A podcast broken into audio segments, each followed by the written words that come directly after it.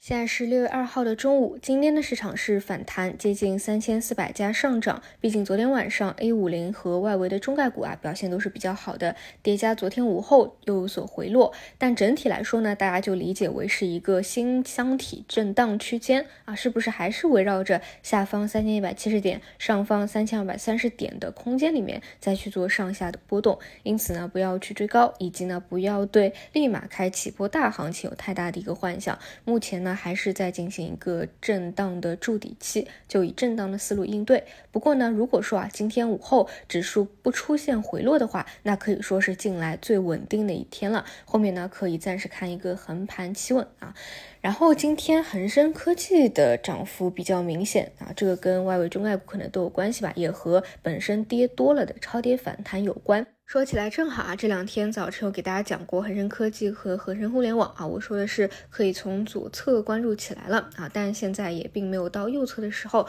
所以还是尽量在下跌的时候多留心一下，上涨的时候尽量不要去追涨，除非你确认这是一个右侧了。那为什么我会最近提到它呢？其实很简单的一个逻辑，你们想去年底的时候是不是有过一波弹性还不错、赚钱效应还不错的一个修复？只是说呢，后来啊，随着复苏的正尾或者说流动性不太好，基本上把涨幅都给吞回去了。但是位置是回到了前期的一个低点。同时从逻辑上来说，你说这些大类的方向未来会不会再有资金去交易复苏的预期，或者说政策的预期，或者说真正的就是有一波复苏的行情？那我觉得多少是会有的，只是我们不能非常明确的判断资金什么时候去重新这个逻辑的一个交易。所以呢，尽量是在低位的时候啊，尤其是跌到前期。低点位置的时候，多去观望一下，更多是等风来的这样一个思路。而且最近不是说大家都非常期待啊，这里有什么政策，那里有什么刺激政策嘛？